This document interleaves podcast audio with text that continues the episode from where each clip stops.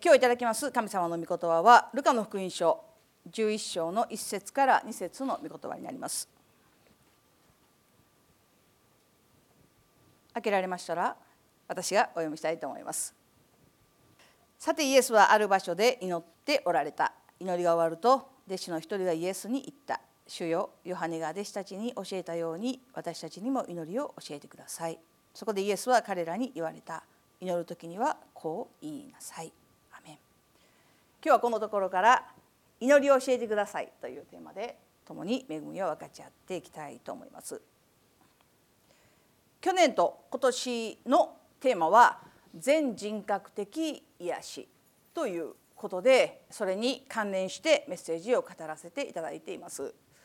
私たちの霊と魂また肉体には癒しが必要であります。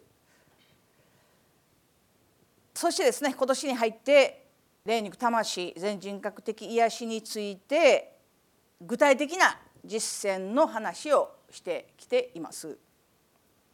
ある時には娯楽危機断食というメッセージをしました。そのことを今も実践しておられる方がいらっしゃるでしょうか。急がないということについてもメッセージをしています。それらのメッセージは一回一回のメッセージではなくて私たちの信仰生活の中で継続していかなくてはならないメッセージだと理解していただきたいと思います。今週は娯楽危機断食今週は急がない生活ということだけではなくてそれは一貫してこの信仰生活生涯において取り組んでいかなくてはならない課題だと思うんですけれどアーメンでしょうか。そしてここ数回ですね祈りについてメッセージをさせていただいています。天を動かす祈りということについてメッセージをしました。ヨハネが黙示録の中で見た天の祈りです。この地上で捧げられる祈りがいかに絶大な力を持つかということをメッセージさせていただきました。鳥なしの力についてアブラハムの祈りを通してメッセージをしました。老いであるロトを救い出すために彼は鳥なしの祈りをしました。それもしつこくしつこく鳥なしの祈りをしました。ペテロに対してのイエス様の祈りについてもお話をしました。イエス様はペテロがその信仰がなくならないように祈られただけではなくてあなたが立ち直った時にも多くの人々を助けてやりなさいという祈りを持ってペテロのために祈られました。ペテロやエレミアまたエリアが体験した霊的日食の話をしました。深い深い闇の中から祈られる祈りがどのようなものであるのか話をさせていただきました。そして前回は取りなすものは誰かということについてメッセージをしました。覚えておられるでしょうか。私たちはこの数週間にかけてどれも崇高でレベルの高いそんな祈りのメッセージを聞いています。ヨハネが天で見た祈りもイエス様の祈りもエレミアやペテロやアブラハムの祈り全てのことにおいてレベルの高い祈りであります。でもそれは私たちが目指すべき祈りの模範であるということを忘れてはいけないと思います。今日私があえて祈りを教えてくださいという話をする前にこれらの祈りのメッセージをなぜしたのか。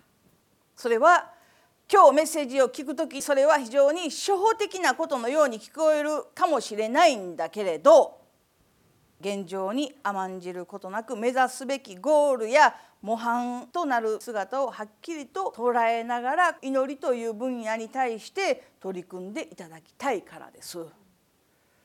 後で語られるメッセージを聞いていただければこの言葉の意味が分かっていただけると思うんですけれどその上で今日ですね祈りを教えてくださいという謙虚さを持ってメッセージを聞いていただきたいと思います。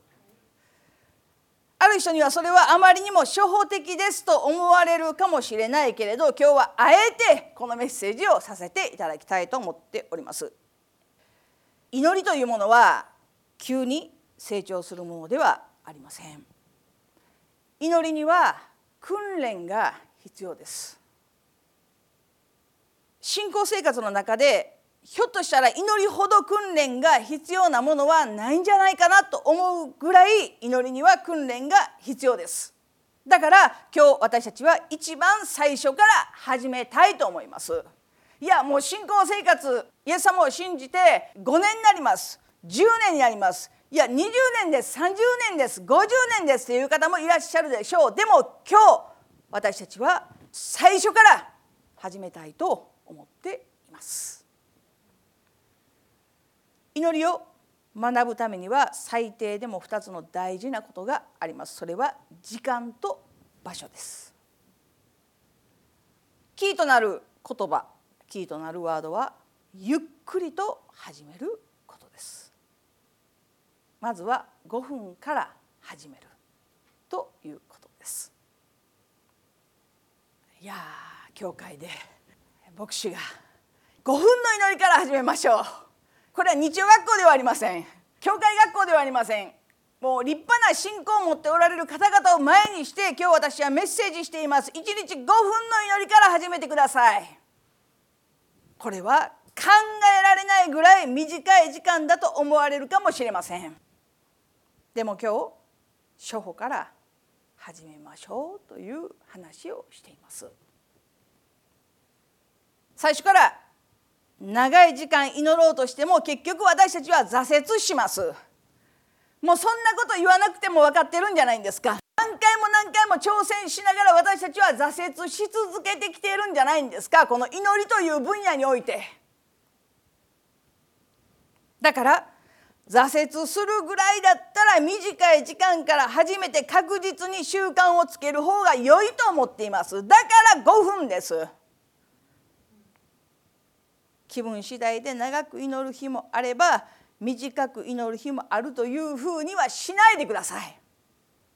ある時は非常に燃えて精霊に満たされて情熱があふれ出るようになって祈りをやめることが難しいという日もあるでしょう。当然そういう日もあります。そういう時もあります。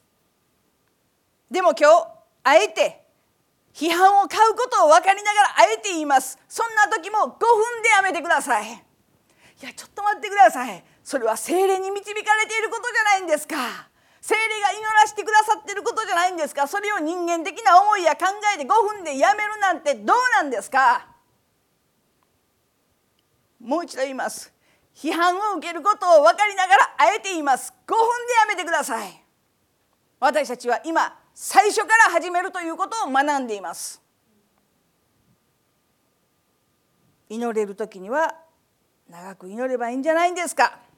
と誰でもそう思うでしょうでも止めることができないほどの祈りが溢れ出てくる時に何て言うんですかね私たちには祈りをやめることができないほど溢れ出るような祈りを捧げることができる日もあればたった5分でさえも祈ることが難しいという日もあります。この5分の祈りさえも苦労してしまうという日があるんですよ。でももし溢れ出るような祈りを続けている時に5分の祈りはなんと小さくなんと霊的なものでないように感じてしまう。わかります？言っていること。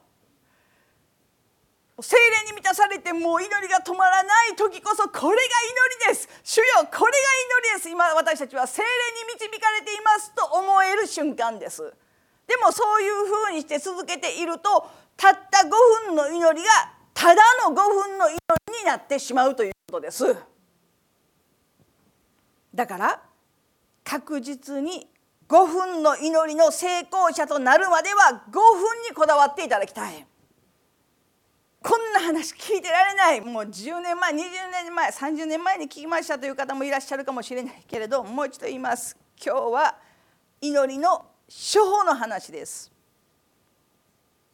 確実に5分の祈りの成功者となるまでは5分にこだわってください。今私が話していることを受け入れがたい人もいると思います。いや5分の祈りいつもしています。十分しています。5分なんて祈りのうちにも入りませんという方もいらっしゃるでしょう。私たちは今日に至るまでとても崇高な祈りのメッセージを聞いてきました。でも私たちは5分の祈りから始めると言います。アブラハムは自分の命を懸けて神の前に立ってロトの前に立って取りなし祈りました。パウロは自分の命は呪われても構わないから同胞であるイスラエルの民を救ってくださいと祈りました。でも私たちは5分の祈りから始めましょうという。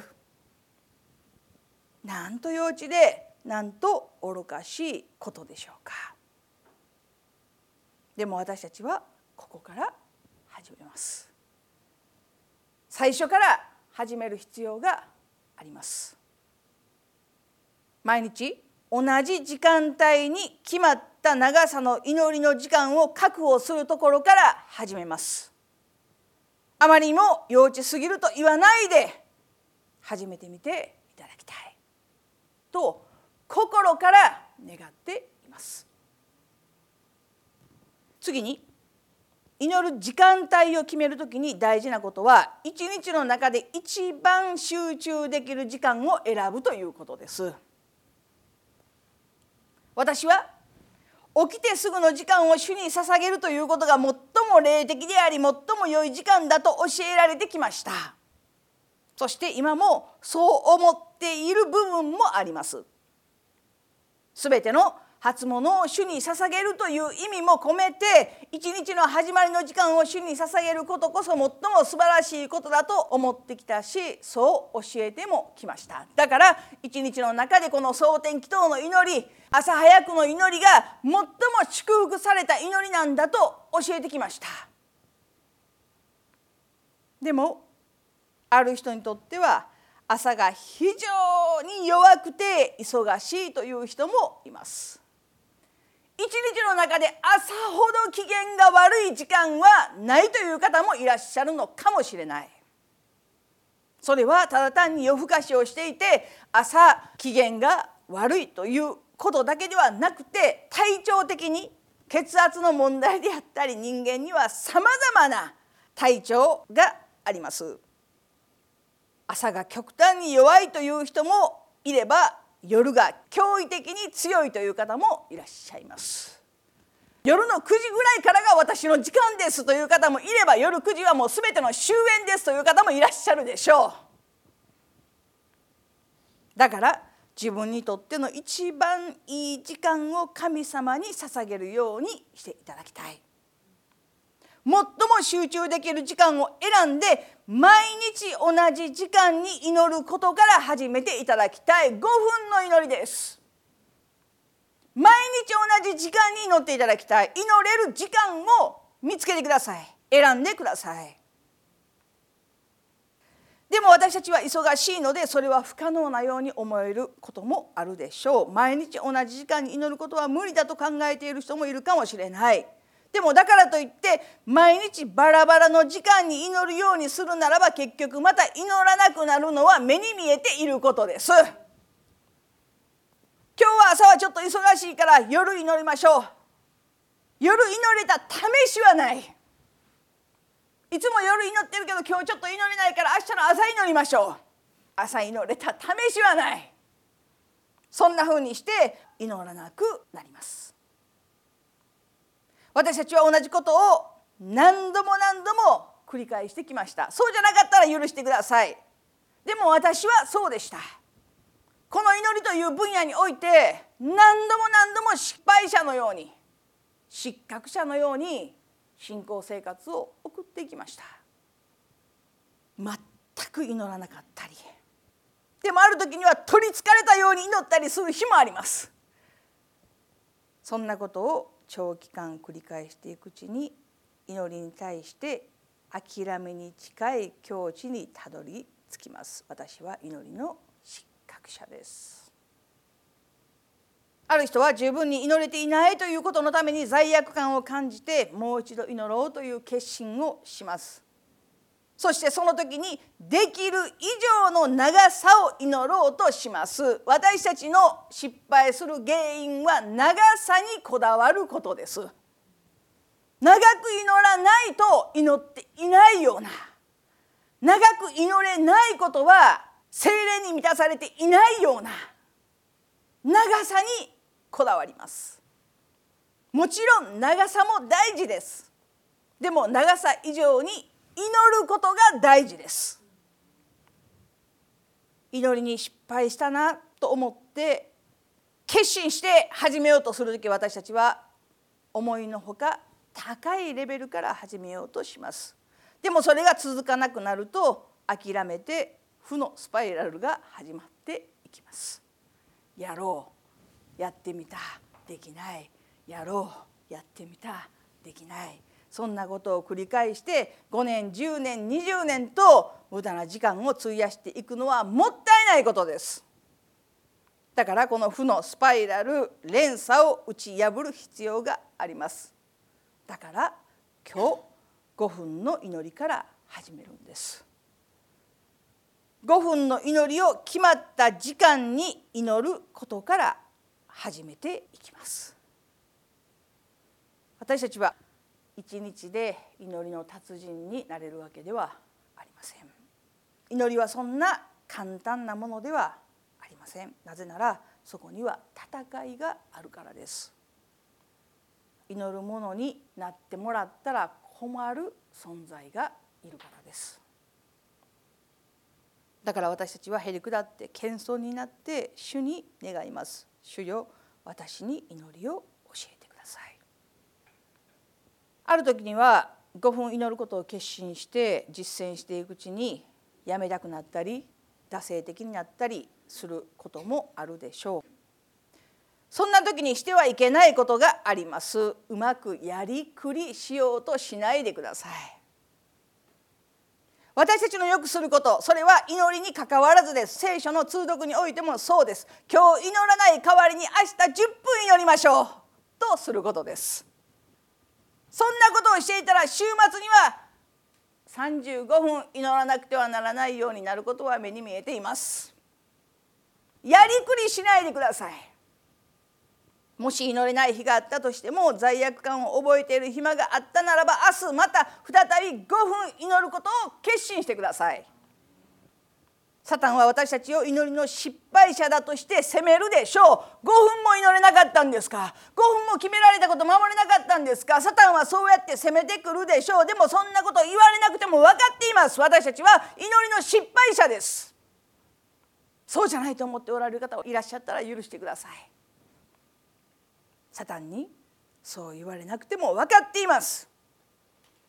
だから分かりきっていることにあえて耳を傾ける必要はありません。私たちは今処方から祈りを学ぼうとしています。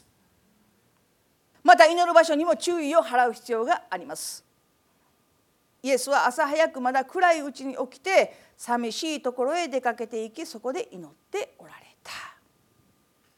この御言葉を見ても分かるようにイエス様は明らかに邪魔の入らない時間帯邪魔の入らない場所で祈りを捧げておられることを見ることができます。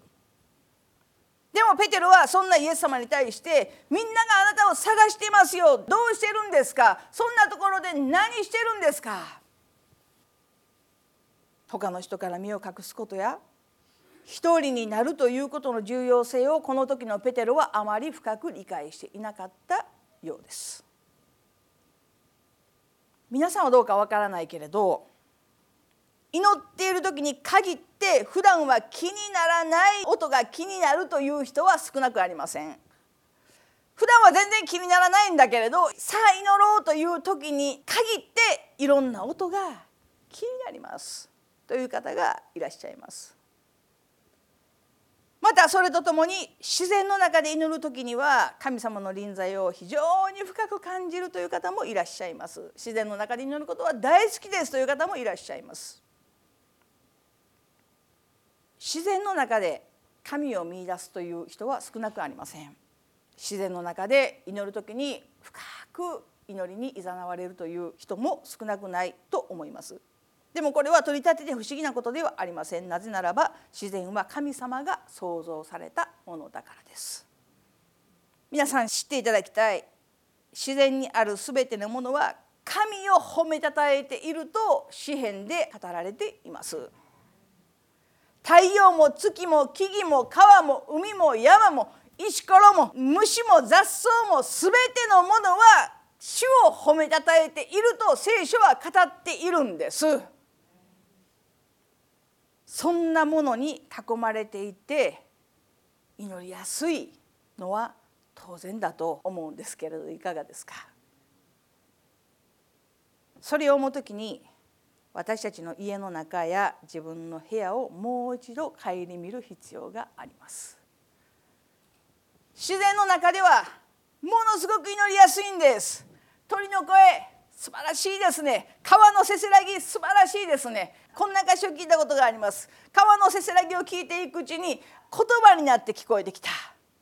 そしてその川のせせらぎが主を褒めたたえているその素晴らしさに感動してどうして人間だけが神を褒めたたえることができないんだろう。どうして人間だけが罪を犯し醜く汚れて主を褒めたたえることができないんだろう。川のせせらぎが主を賛美しています。風の吹くその音が主を褒めたたえています。聖書は言います。稲妻でさえも主を褒めたたえています。皆さんの部屋の中はどうですか？皆さんの家の中はどうですか？テレビがあります。テレビが主を褒めたたえる聞いたことがない。携帯があります。オーディオ機器があります。パソコンがあります。いろんなものがあります。それらのものが主を褒めたたえているんでしょうか？神を褒めたたえていないものばかりに囲まれて祈りやすい環境が生まれるということはまずありえないことです。ましてパソコンや携帯や iPad やあらゆるものが神様に意味嫌われることのために用いられているというならばそのようなものに囲まれているその場所は決して祈りやすい場所ではないと思うのは自然なことではないかなと思いますよ。だから祈りの部屋を準備してその場所を性別して長年そこで祈っていますという人も少なくありません。ある人は押し入れを性別して全部出して祈りの部屋にしてもう10年ですという方がいらっしゃいます。ある人はこの部屋は私の祈りの部屋です。ある人はクローゼットの中が祈りの場所です。ある人はこのトイレが祈りの場所ですという方もいらっしゃるでしょう。私たちの多くはお気に入りのカフェとか行きつけのお店というものを持っています。ある人は自分のお気に入りの場所があります。じゃあ私たちにはお気に入りの祈りの場所があるでしょうか。祈りたくなったらその場所に行きます。そしてその場所が一番祈りやすいんです。という場所がありますか。決まった時間できれば決まった場所で祈れるに越したことはないと思うんですけれどアーメンでしょうか。最後になりますけれど祈りにはしっかりとした準備が必要です。一つ言えることは100年前の人たちよりも今私たちははるかに祈ることが難しくなっています。なぜなら私たちの生活のペースがあまりにも早いので私たちの思考はいつも急いでいるのでとどまっているということが難しいんですよ。だから何度も何度もお話ししているように私たちの生活から断固として急ぐことを取り除かなくてはならないんです。祈りの成功者となりたいというならば必ず急ぐということを取り除かなくてはなりません。そうでなかったら5分の祈りでさえももったいないと思ってしまうんです。それくらい私たちは追い込まれています。せかされています。それは尋常ではない。狂っています。祈りを置いてまでしなくてはならないことはないと私は思いますよ。思考がサタンに支配されています。そんな状態では祈れるはずがない。いつもテレビが鳴っています。いつも音楽が鳴っています。いつも雑音が私たちを取り囲んでいます。私たちはそんな中で生活しています。そして何より一番の問題は私たちは慢性的に寝不足だということです。だから5分の祈りを始めるとしても23分あれば十分眠りにつけるだけの寝不足な状態です。よく聞きます。祈りのリトリート。祈りのセミナー。祈りの研修。一番の敵はサタンではない。難しい内容ではない。眠気です。その眠気と戦うことが最大の課題になっています。どんなに素晴らしいことを語っても半分以上は戦っています。皆さん聞いていただきたい。昔は私たちの思いや考えやそういうところにサタンは働きました。だから私たちはいつも戦います。このサタンよ出て行け。こんな思いをもたらすサタンよ出て行け。でも人はそれがサタンがもたらしているということもわからないで眠気がということではなくて眠気をもたらす生活習慣を行っているということがサタンがもたらしている環境の中にどっぷりと使っているということがわからないから眠気がもたらされても速やかにいざなわれていきます。ある人は戦います。前から見たらよくわかります。白目向いて戦います。一番よくします。コクンとした時にメッセージうなずいてるふりします。見たらわかります。今うなずくところではないということはわかります。そっちの方が恥ずかしい。よく言われていることです。注意をそがれることなく集中力を継続して働かせる能力は今の世代が一番弱いと言われていることです。その多くの理由が日々の生活習慣にあります。一番人間にとって健康的な睡眠時間去年のスローガンになるメッセージの時にお話しさせていただきました。7時間から9時間です。寝すぎですか？とんでもない。本気で祈りの成功者になりたかったら今私たちが置かれている生活習慣を見直す必要があります。だからしっかりとした準備が必要です。十分な睡眠をとって祈りに備える準備が必要です。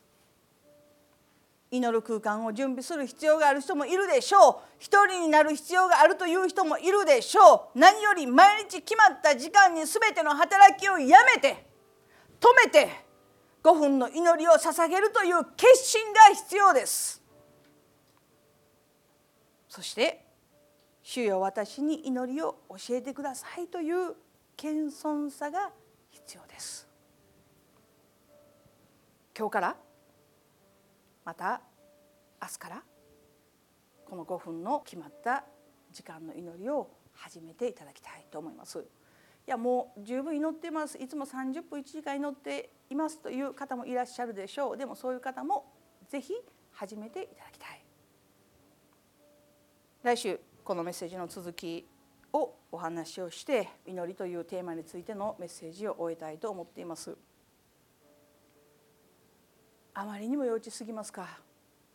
あまりにも簡単すぎるでしょうか？もしあなたがもし私たちが今神様と密接につながりイエス様が違法人の女に言われたようにあなたの信仰は見上げたものです。あなたの信仰は立派ですと。言われる信仰をお持ちであるならば今日私のメッセージは聞かなくて大丈夫です。問題ありません。素晴らしい信仰をお持ちです。あなたは祈りの成功者です。でももしそうでないというならば私たちに必要なことは主よ私に祈りを教えてくださいという謙遜さです。何が私たちを高ぶらせますか？何をもって私たちは高ぶりますか？8周年の時に言いました。この教会はやり直しです。リスタート切ります。祈りを立て上げなくてはなりません。一人一人の祈りを立て上げなくてはなりません。5分の祈りから始めなくてはならないんです。そして5分の祈りが定着したら10分にステップアップしてください。10分の祈りが定着したら15分20分にステップアップしていってください。そうすることで私たちは祈りの成功者になっていくことができます。必ずできます。だから私は言いました。最初に素晴らしい信仰の先輩者の姿を見ながら素晴らしい取りなし手になる。素晴らしい祈り手になる。その模範を見ながら私たちは5分から始めていきます。そこに安住しないためです。アーメンでしょうか。お祈りします。イエス様ありがとうございます。今日私たちは祈りの処方の話をしています。主よ私たちに祈りを教えてください。祈り方を教えてください。来週私たちは祈り方を学びます。どうぞ謙遜にへりくだり。顧みるところは顧み反省すべきところは反省し変えなくてはならないところは変え。悔い改めるべきところは悔い改め。そして新しい一歩を踏み出していきたいと願っています。主どうぞ私たちに力を与えてください。5分の祈りを祝福してください。